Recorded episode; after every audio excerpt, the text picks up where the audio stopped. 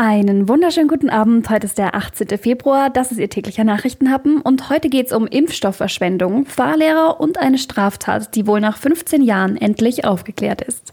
Der Nachrichtenhappen mit Lara von Dohlen. Wird bei uns der so knappe Corona-Impfstoff verschwendet? Ein Arzt aus Neu-Ulm-Fuhl behauptet das. Wie kann das sein? Es klingt erstmal sehr skandalös. Es könnte wohl mehr Impfstoff aus den Ampullen rausgeholt werden und damit könnten dann logischerweise auch mehr Menschen geimpft werden. Der Hausarzt Christian Kröner aus Neu-Ulm-Fuhl. Ja, also Skandal muss man immer relativ sehen. Ich meine, es geht alles nach den deutschen Gesetzen. Das Problem ist, dass in dieser BioNTech-Impfflasche rein technisch meistens sieben Dosen drin sind, wir aber aus zulassungsrechtlichen Gründen nur sechs verwenden dürfen. Und an diese sechs Dosen hält sich eben auch das Amt und die Behörde.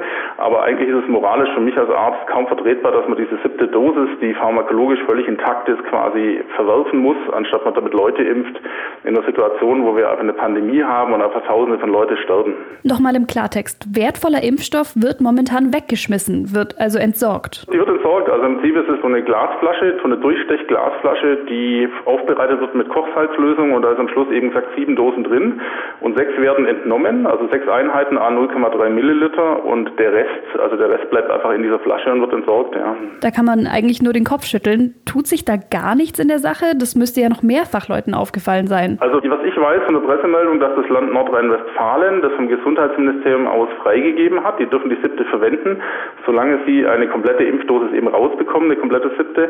Und angeblich auch Niedersachsen. Ja. Bayern hat sich wohl gegenüber Report München so geäußert schriftlich, dass sie das eben ablehnen, ja, weil es eben nicht zulassungsmäßig gedeckt ist von der Europäischen Arzneimittelkommission und deswegen soll es nicht verwendet werden. Christian Kröner kennen Sie übrigens vielleicht vielleicht noch von dem Hinweiszettel zur Corona-Impfung, den er vor einigen Monaten vor seiner Praxis aufgehängt hat. Darin räumt er auf provokante, aber witzige Art mit gängigen Verschwörungsmythen und Vorurteilen auf.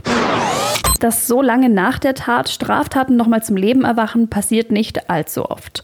Rund 15 Jahre nach der Entführung und dem schweren Missbrauch von zwei Jungen ist nun Anklage gegen einen 36-Jährigen aus dem Kreis Göppingen erhoben worden.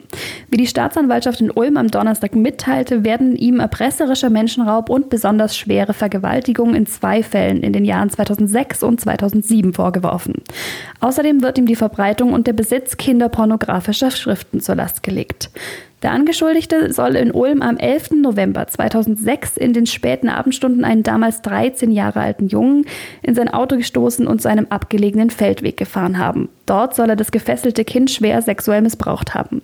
Danach ließ er den Jungen an einem Waldparkplatz aus dem Auto steigen. Gut ein Jahr später, am 18. Dezember 2007, soll der Verdächtige ebenfalls abends einen zwölf Jahre alten Jungen in Heidenheim mit Gewalt in sein Auto gezerrt und ihn entführt haben. Auch ihn soll er zu einem abgelegenen Waldparkplatz gebracht, dort gefesselt und schwer sexuell missbraucht haben. Auf die Schliche kamen die Fahnder dem Mann, weil er nach Angaben der Anklagebehörde über eine Internet-Tauschbörse kinderpornografische Bilder und Videos angeboten haben soll. Bei Wohnungsdurchsuchungen im Sommer 2018 und im Herbst 2020 stellten sie zahlreiches pornografisches Bild- und Videomaterial sicher. Die Auswertung der Dateien und andere Beweismittel führten zu den bislang ungeklärten Taten aus den Jahren 2006 und 2007.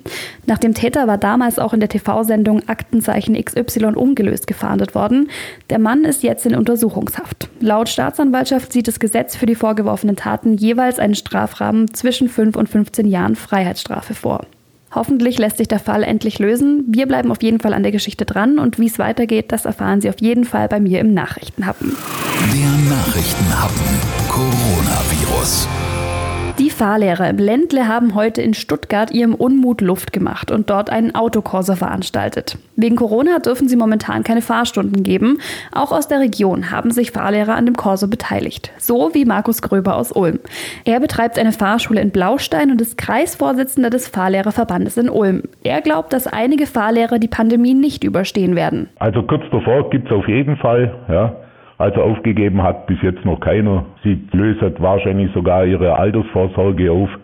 Es wird richtig dramatisch. Die Fahrlehrer wollen nur eins, wieder fahren dürfen. Und zwar jetzt und nicht erst am 7. März, wie von der Politik vorgesehen. Die gemachten Erfahrungen nach dem ersten Lockdown waren eigentlich gut. Also erst einmal hat es uns total überrennt. Ja, also wir haben einen riesen Zulauf gehabt, wunderbar. Und es ist auch bis dato noch nicht einmal vorgekommen, dass irgendjemand mit Corona wieder aus der Fahrschule rausgelaufen ist.